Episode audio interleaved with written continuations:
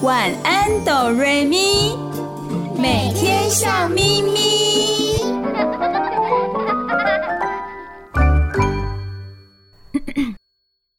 准备好了吗？我们要开始喽！预备备，开始。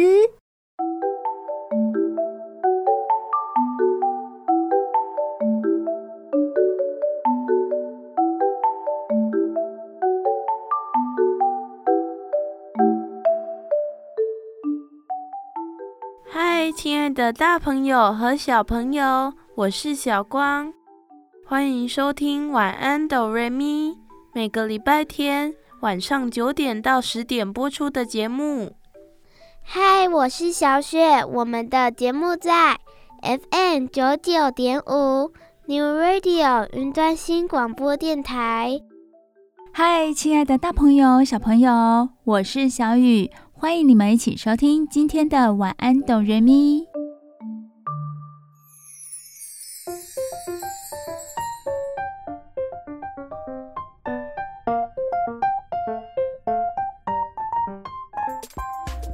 今天是什么特别的日子呢？今天很不一样哦，因为今天是二零二三年了耶！二零二三年的一月一日。晚安，哆瑞咪就在新的一年的第一天跟大家见面，在这里，小雨祝大家新年快乐，Happy New Year！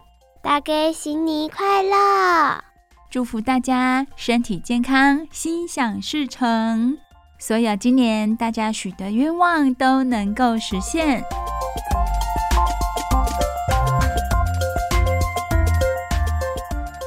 今天小雨、小光和小雪要和大家聊聊什么呢？居住在地球上，什么东西对我们来说是最基本、最重要的呢？大朋友、小朋友可以一起想想这个问题哟。生活在这个地球上，什么是最基本、最重要的呢？我觉得是食物诶，因为我很爱吃。肚子饿的时候，我会心情不好，没有动力。哦，小雪说的一点也没错哦。食物是我们生存最基本的条件。小光呢？你觉得什么是最基本、最重要的东西？我觉得是居住的地方。哦，居住的地方，意思也就是说，我们需要房子。一个可以保护我们身体的地方。小雪和小光说的都没错哦，都是我们生存在地球上最基本也最重要的东西——食物和住家。今天我们在节目当中要跟大家介绍的不是食物啦，是住家。这个世界上每个地方为了因应环境，所以不同的地方的人们就创造出属于自己。可以舒舒服服住的家，住的房子哦。今天要跟大家介绍的有好几种很奇妙的住家，非常的特别，主要是为了因应环境还有气候，所以它们都非常的不同。在这里跟大家分享，让大家了解这个世界上有各式各样不同的人事物。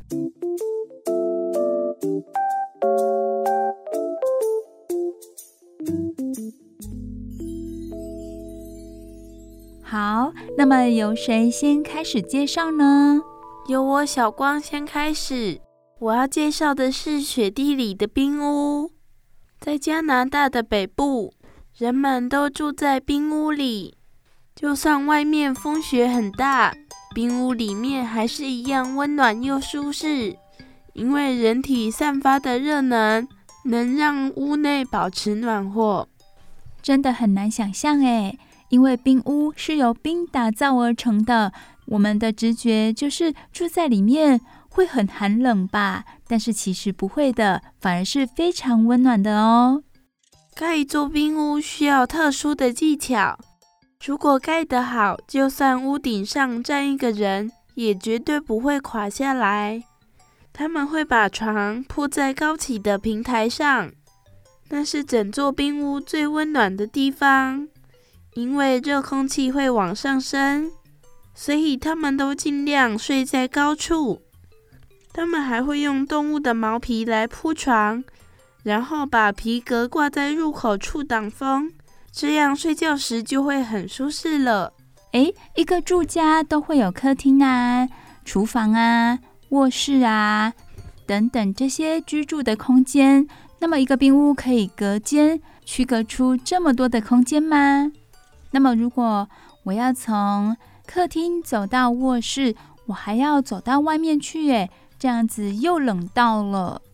不用担心，大大小小的冰屋盖好之后，可以用隧道把它们连起来。哦，也就是说，我们到另外一个空间，只要经过隧道就可以到达了。冰屋里的窗户是用一块透明的冰砖做成的，这样一来就可以看到外面了。冰屋是北极特有的建筑，虽然这里没有其他建筑材料，却可以用满地的冰雪来盖房子。他们会先把积雪压紧，再用雪刀。切成一块块的冰砖，积雪中有许多小小的气孔，可以防止热能散失，所以有绝佳的保温效果。整座冰屋都是用这种冰砖盖成的，简单又巧妙，是不是很厉害呢？真的很厉害哦！而且人类好聪明哦，可以想到这样子的方法，不让自己受寒受冻。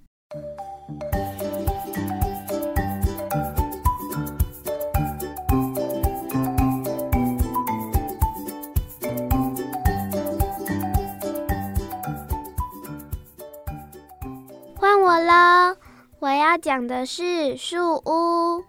万纳度的树屋很特别，也很有名。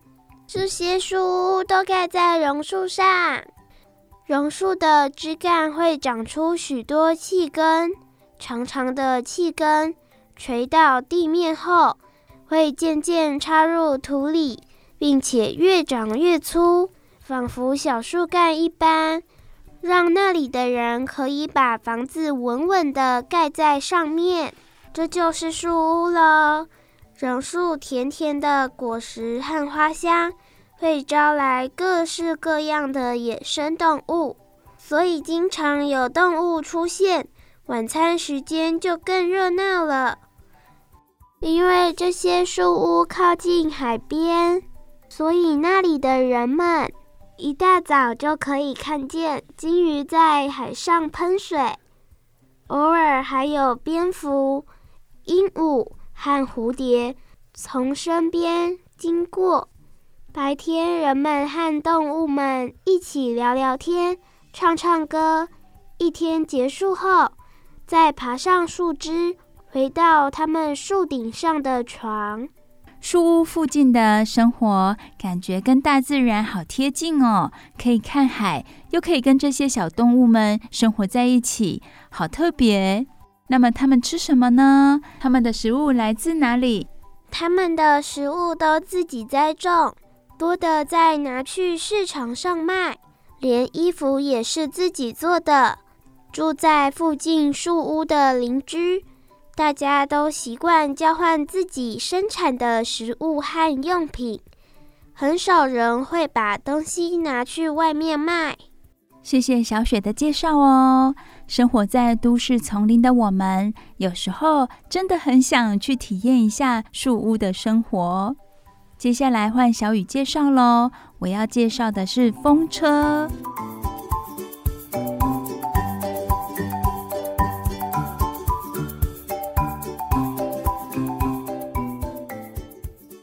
难想象风车也可以住人吧？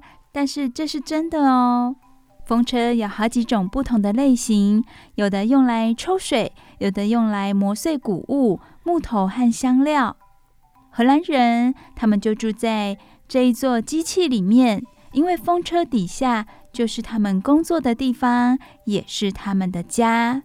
整个荷兰有将近一千多座的风车，真的好多哦。这是为什么呢？这是因为荷兰大部分的土地都低于海平面，所以经常淹水，必须靠风车来把海水抽干。真的是人定胜天呢！为了可以居住，人们很聪明，想出了这样子的办法。在以前呢、如果风车的扇叶停在特定的位置，就代表这家人有事情要宣布了。比如说，嗯、是小宝宝出生啦，或者是有人过世了。在二次世界大战的时候，也用来警告村民，敌人来了，要小心，赶快避难。住在风车里面，其实不太安静呢，因为扇叶旋转的时候，整座房子也会跟着震动起来。大朋友、小朋友，想象一下，诶。震动起来的感觉如何？然后呢，因为扇叶旋转，还会发出嘎吱嘎吱的声音，所以一点也不安静。住在里面的荷兰人是因为已经习惯了，所以还是住得非常的舒适啦。值得注意的是，因为风车越往上面就越狭窄，所以只能居住在一楼和二楼。当然，里面有客厅。有卧室，也有厨房，也是一应俱全的，什么东西都有的。住在风车这样子的房子里，也是很特别的体验。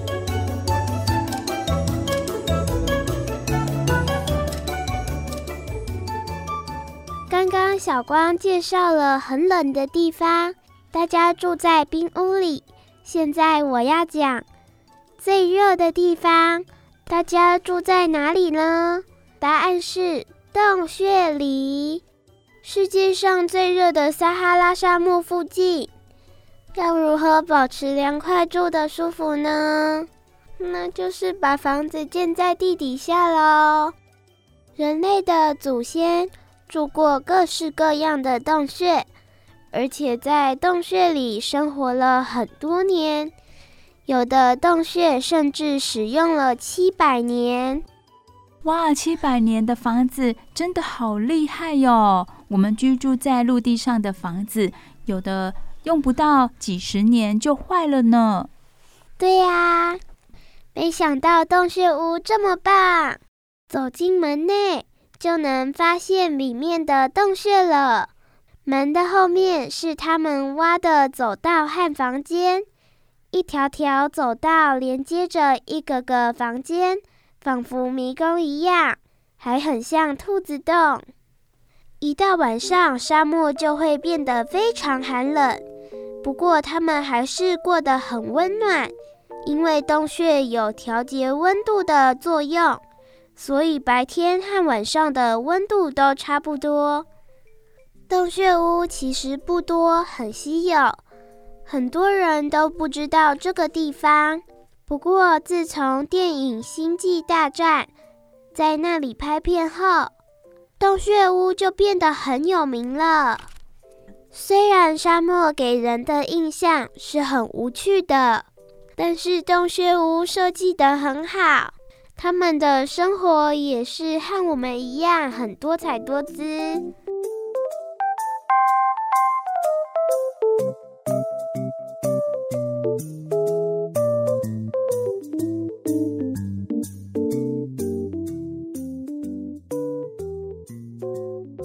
小雨要跟大家介绍的是蒙古包。蒙古包是一种可以带着走的房子哦。大朋友、小朋友，我们想象一下，它就有点类似帐篷，所以是可以带着走的。这里的人们也是因应环境还有生存的需要，创造出这样子的房子来。因为那里的人们是以放牧为生的，他们经常需要带着羚牛和山羊在山谷间来回的穿梭，寻找新鲜的牧草，所以他们不会在同一个地方待太久。于是他们就发明了这样子容易打包的房子，而且呢，不用花很长的时间就可以盖好。蒙古包都是圆柱形的，这是为什么呢？因为山谷间经常会刮起猛烈的寒风，圆柱形的房子风阻是最小的，才不会轻易的就被强风给吹垮了。小雨大概的介绍一下蒙古包的样子哦，它的结构。它的顶部呢，有一个木造的圆形支架，用来撑起帐篷的圆顶，还可以让烟囱伸到外面去，就像是天窗一样。有的人会在上头画树木、芦苇或者是服饰的花纹当做装饰，所以每一个蒙古包看起来都很不一样。这样也好啊，他们就能认出哪一个是他们的家，不会走错了。是啊。然后大部分的蒙古包是两公尺高，其实不高，对不对？人们会围上三到五层的羊毛毡，增加保暖的效果。外面再盖上一层防水的帆布，真的想得很周到哦。蒙古包的正中央都是放炉火的地方，坐在那里是最温暖的。不过要忍受一下烟味就是了。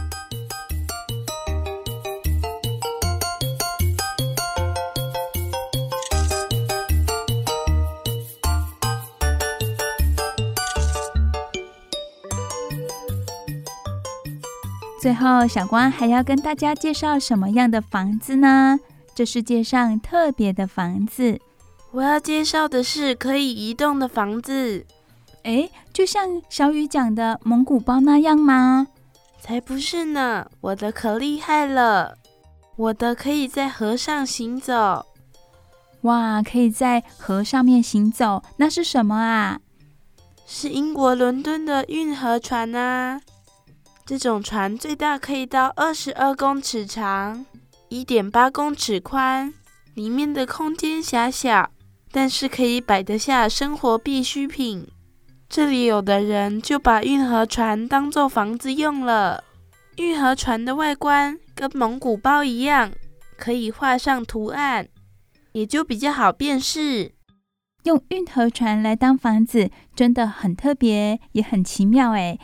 大家想想看哦，因为船在河上面，随着河水的波动，住在上面的人也会像坐在摇篮里，有摇摇晃晃的感觉耶。那么到了晚上，应该很好睡吧？应该会哦。但是不习惯坐船的人，要慢慢的去适应它。没错，那住在运河船的人多吗？多啊。有时候聚集起来，就像一个社区一样呢。大家可以互通有无，互相帮忙。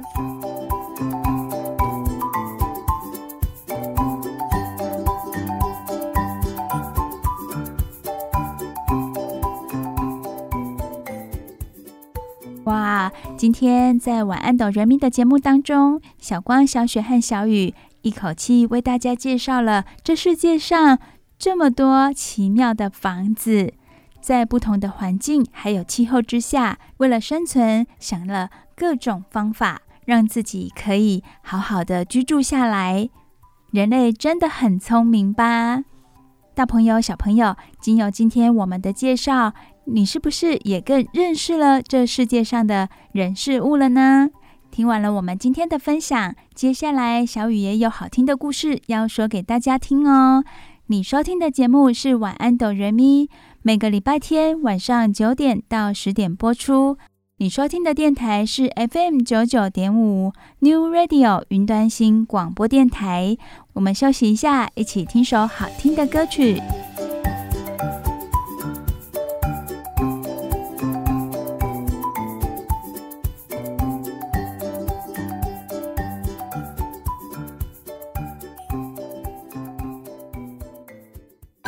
不要走开，我们马上回来哦。睡前小故事，大家来听故事喽。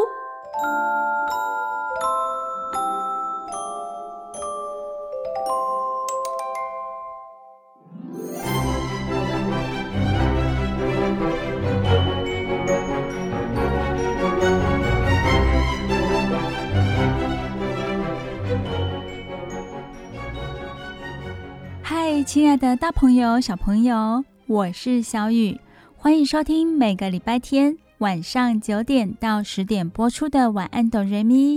你收听的电台是 FM 九九点五 New Radio 云端新广播电台。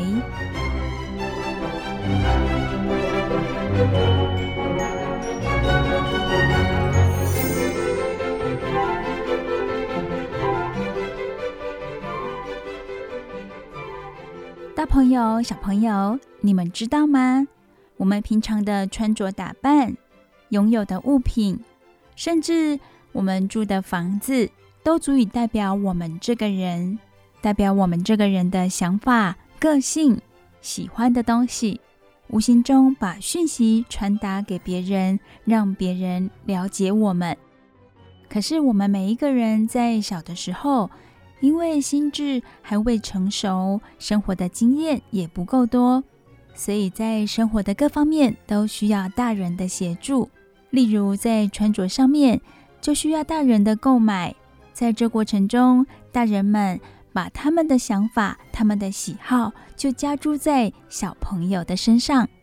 最浅显易懂的，就像是有的妈妈喜欢 Hello Kitty，喜欢公主系列的东西，就会帮自己的孩子买这一方面的衣服啦，或者是物品。当然，有的爸爸也是喽，有的爸爸喜欢一些动漫。就会买相关的物品给小孩，一直到小孩子渐渐的长大了，有自己的想法、自己的美感。当然，这个时候我们大人就试着放手，让小朋友去慢慢的展现自我，选择自己想要的东西，让孩子们长成自己想要的样子。说到大人方面呢，也是一样哦。有时候我们在工作当中，常常被要求大家都要一样，不能有半点自己的创意。也许这是公司的目标，公司的要求，我们就无法去更改。可是如果有一天能够发挥自己的创意，也许也会不错的哦。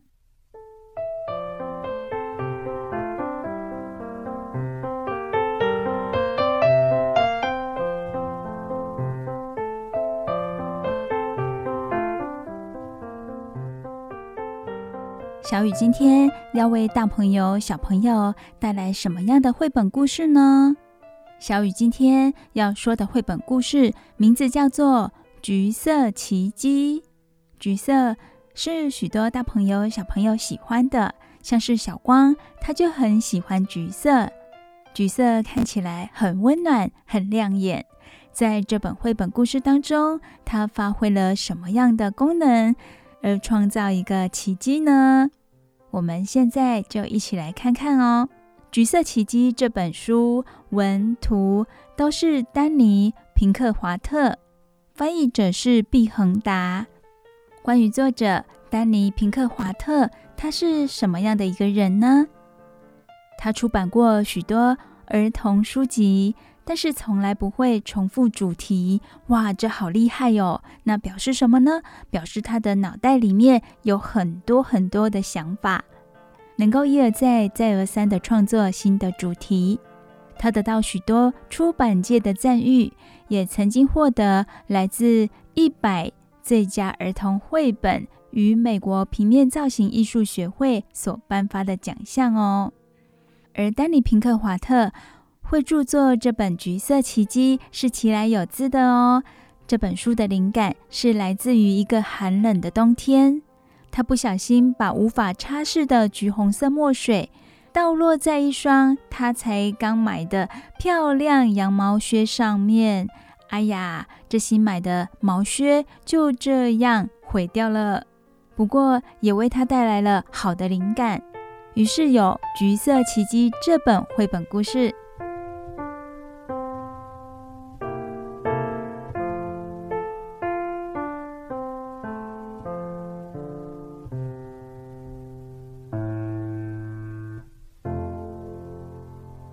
关于翻译者毕恒达，他的童年是在贫穷困苦的环境中长大，他没有见过儿童绘本，当然也没有电视可以看。他表示，除了教科书之外，他印象最深刻的是他看过一本名字叫做《小学生》的杂志，还有当时中广的节目小说选播，在这样的陪伴下度过了他的童年。那到什么时候他才接触到儿童绘本呢？哇，那要到长大以后喽。他读了很多学术的理论，发现自己越来越喜欢儿童绘本的纯真啦、美丽跟充满想象，所以才会想要为一些国外的绘本做翻译的工作。他觉得，如果可以把所学到的东西转化成绘本，跟小朋友一起分享成长，是一件很幸福的事情。好了，现在我们就要来看这本绘本故事了，《橘色奇迹》。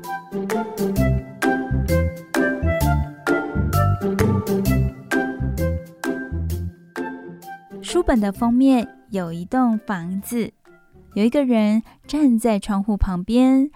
他的房子很特别哦，屋顶有一个橘色的斑点，大大的橘色斑点。这个橘色斑点很重要。现在小雨就把故事说给大家听。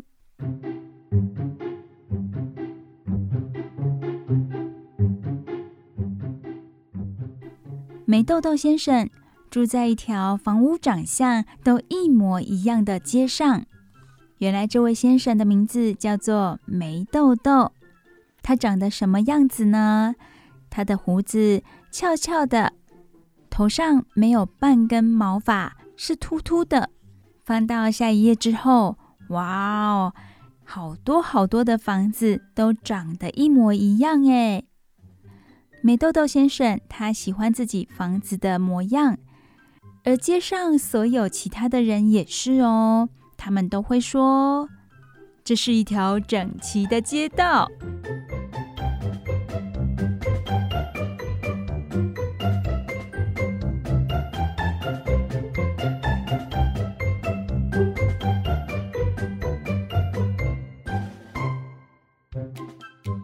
然后有一天，一只海鸥嘴里衔着一桶亮橘色的油漆。飞过梅豆豆先生的房子，没有人知道为什么海鸥刚好飞过梅豆豆先生的家。海鸥身上那桶油漆正好就掉在梅豆豆先生的屋顶上，接着那桶油漆正好就掉在梅豆豆先生的屋顶上，没有人知道为什么。哦哦。油漆在梅豆豆先生的屋顶上留下了一个很大很大的橘色斑点了。哦，惨了，太惨了！这里的每个人都说，梅豆豆先生又得重新油漆房子了。梅豆豆先生说：“我想我会的。”不过他并没有马上油漆他的房子。他仔细的端详了那个巨大的橘色斑点，然后就去做他自己的事情了。邻居老是看到那个巨大的橘色斑点，觉得很不耐烦。有一个人说：“美豆豆先生啊，我们希望你赶快重新油漆你的房子。”美豆豆先生回答：“没问题。”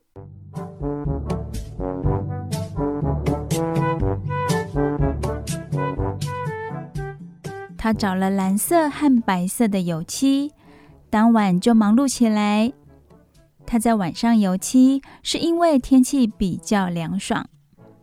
当油漆用完的时候，屋顶变成了蓝色，墙壁是白色的，而那个巨大的橘色斑点却仍然在那儿。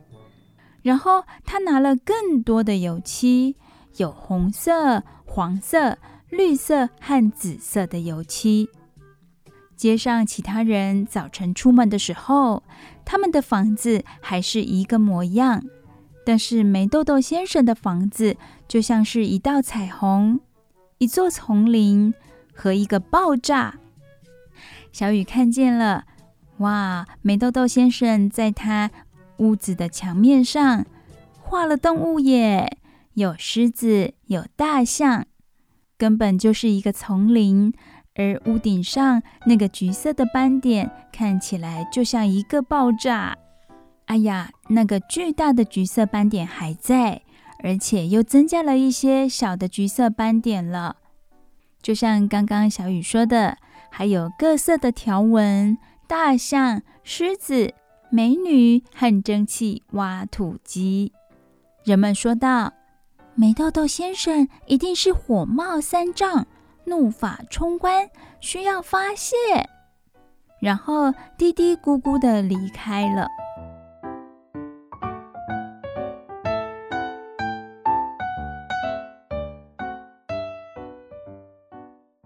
那天，梅豆豆先生买了做木工的工具。晚上，他在屋顶上建造了一座塔，然后在塔的上面画上时钟。诶，梅豆豆先生为什么要这么做呢？他到底在想什么呀？他原本不是喜欢跟大家一样的吗？怎么一夜之间改变了想法呢？第二天，人们说，梅豆豆先生已经六神无主，乱了方寸，失去理智了。然后，他们决定要对他的房子视若无睹，就算是经过的时候，也要假装没看到，不然的话，都会怒从中来，会生气的。当天晚上，梅豆豆先生载了一整卡车的绿色植物回来。他种了棕榈树、猴面包树、荆棘、洋葱和赤素心花。隔天早上呢，他又买了一张吊床和一只鳄鱼。哇，大朋友、小朋友，你们真的没有听错哦！梅豆豆先生还买了一只鳄鱼，真的鳄鱼。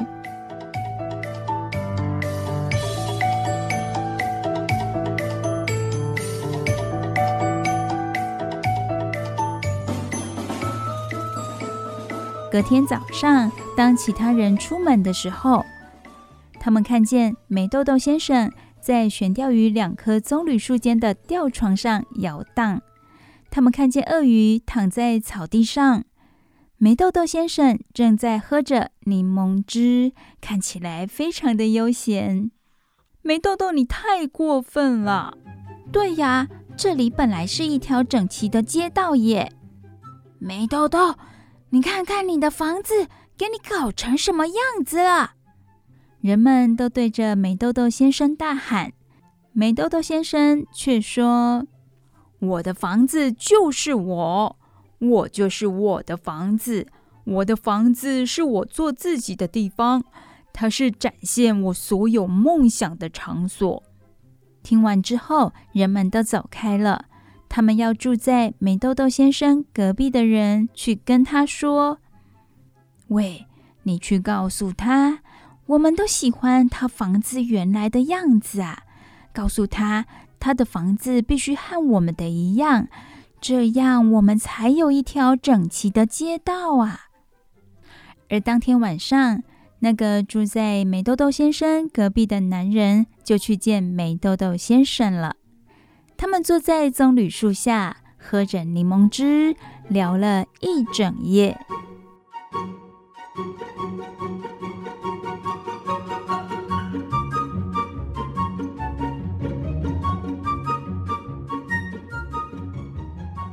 第二天凌晨，那个男人出去买了木板、绳子、铁钉和油漆。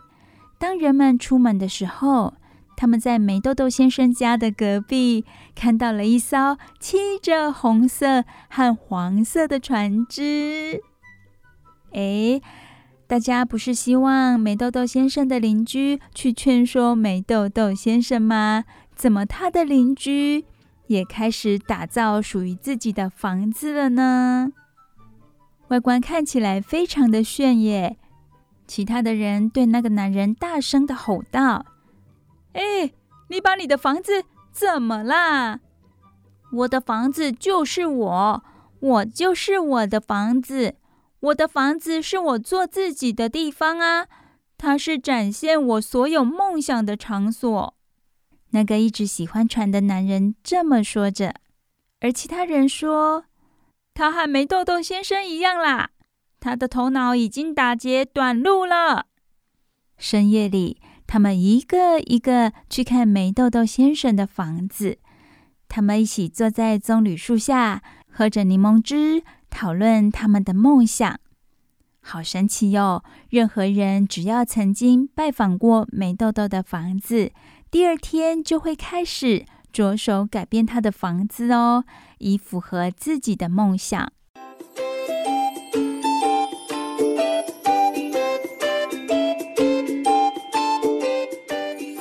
接下来，哇哦，小雨看到每个人的房子都变得很不一样耶。有一栋房子，它的屋顶被改造成热气球的模样；有一栋房子变成了国王居住的城堡；还有一栋房子的外观变成了博物馆。真的很有趣哦！每个人都专心的为自己的房子打造，一看就知道那个人他的梦想是什么。从此。陌生人只要经过梅豆豆先生和他邻居所居住的街道，就会说：“这条街道一点都不整齐。”而这儿所有的人都会回答他说：“我们的房子就是我们，我们就是我们的房子，我们的房子是我们做自己的地方，它是展现我们所有梦想的场所。”亲爱的大朋友、小朋友。故事说到这里已经结束了，故事说完了。曾经所有居住在这个街道上的人，他们都喜欢把自己的房子建造的跟别人的一模一样，看起来是一条整齐的街道。就因为衔着油漆桶的海鸥经过梅豆豆先生的家，在他的屋顶留下了橘色大斑点之后。转变了梅豆豆先生的行为以及想法，然后也去转变了居住在这里的每一个人。现在这条街道看起来虽然不整齐，但是很有趣。你会知道居住在每栋房子里的主人，他们的梦想是什么，也许也能看出他们的个性哦。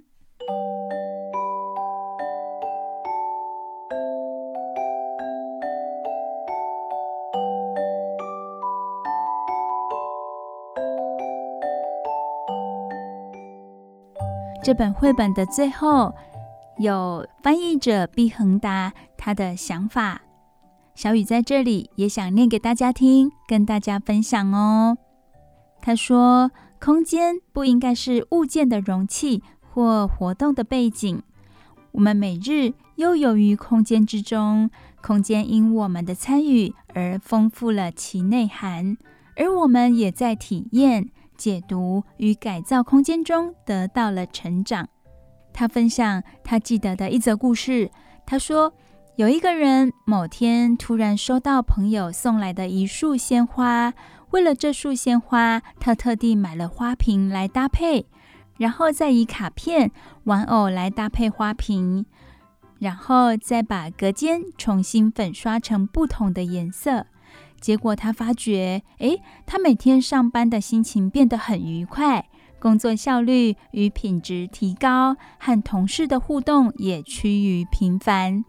没想到一束鲜花，让这个人从日复一日的贫乏空间与制式的生活当中，得到反思的机会，让他重新认识自己和空间的亲密关系。这是一束鲜花所引起的蝴蝶效应。刚刚小雨念的是翻译者毕恒达想要传达给大家的想法哦。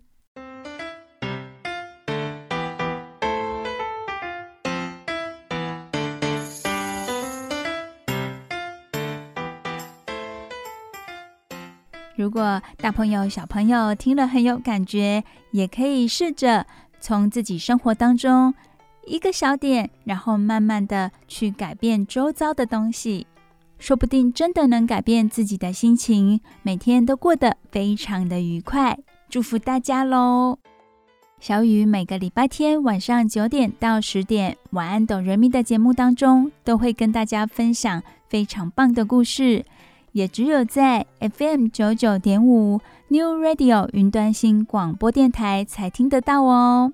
大朋友、小朋友，现在让我们的大耳朵、小耳朵休息一下，听首好听的歌曲喽。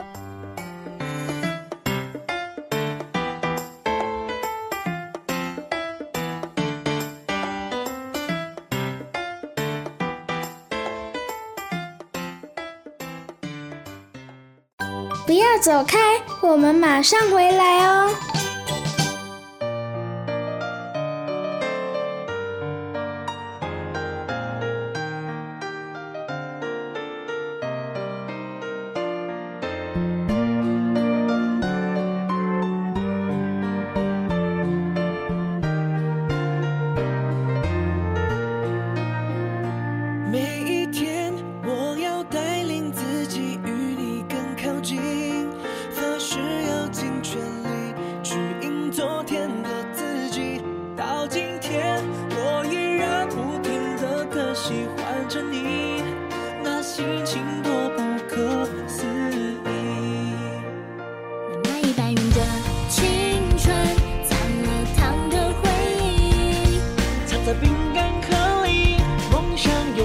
知道。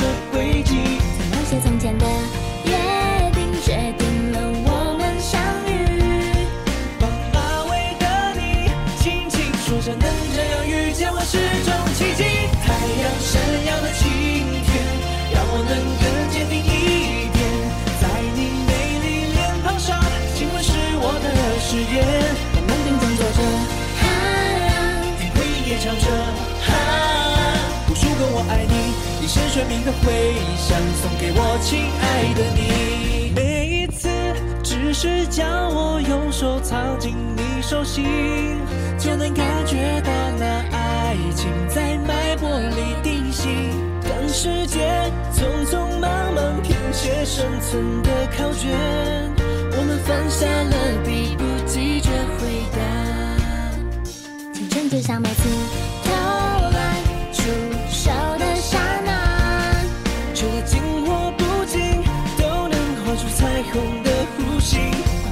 夜里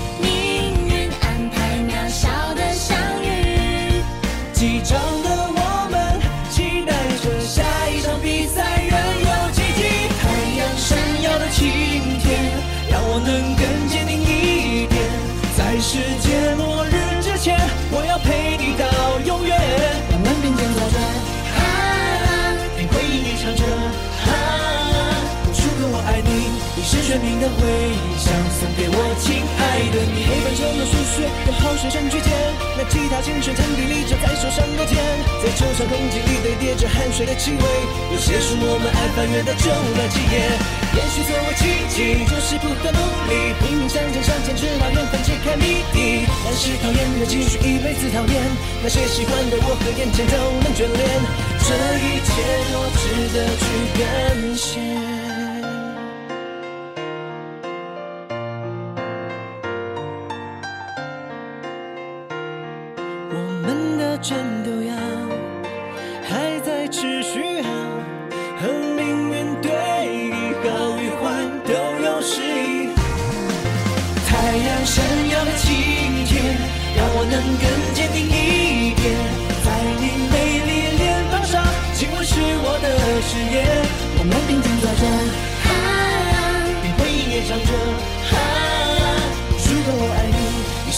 回微，送给我亲爱的你。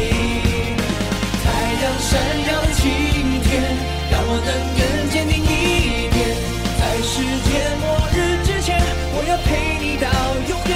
我们并肩走着，啊，只为你歌唱着，啊，无数个我爱你，一生生命的回响，送给我亲爱的你。要一直在一起哦。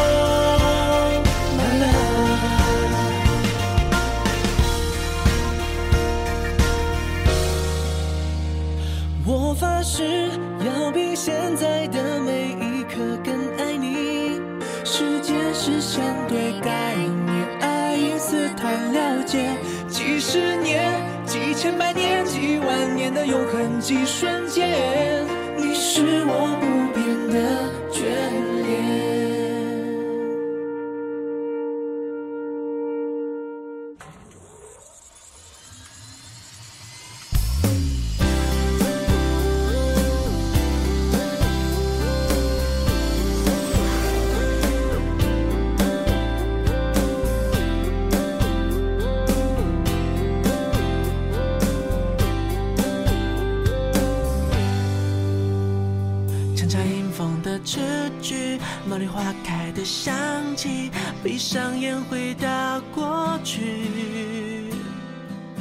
界线的桌椅，下课却靠在一起，我就是离不开你。一路站着溜滑梯，我们说好走到底，以为从此就分离。用黑板上的日期倒数找你。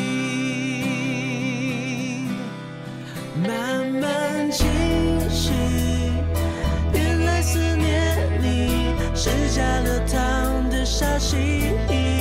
我用铅笔画的更仔细，素描那年天气，蝉鸣的夏季，我想遇见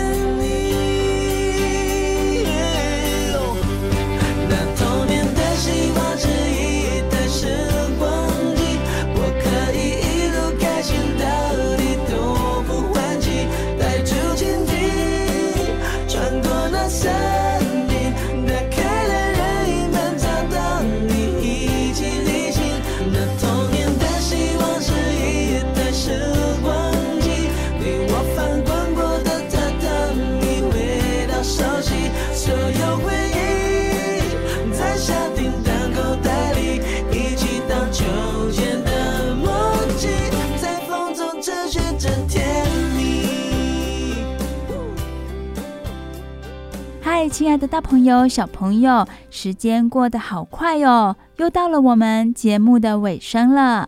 我是小雨，非常感谢大家今天的收听。我是小雪，每个礼拜天晚上九点到十点播出的节目，只要你今天收听了晚安哆瑞咪，保证你接下来的每一天都会笑眯眯哦。我是小光。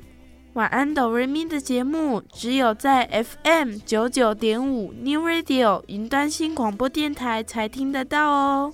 非常感谢大朋友、小朋友今天的收听，大家新年快乐，晚安，拜拜，新年快乐哦！大家晚安，拜拜，新年快乐，有好梦啊！我想你。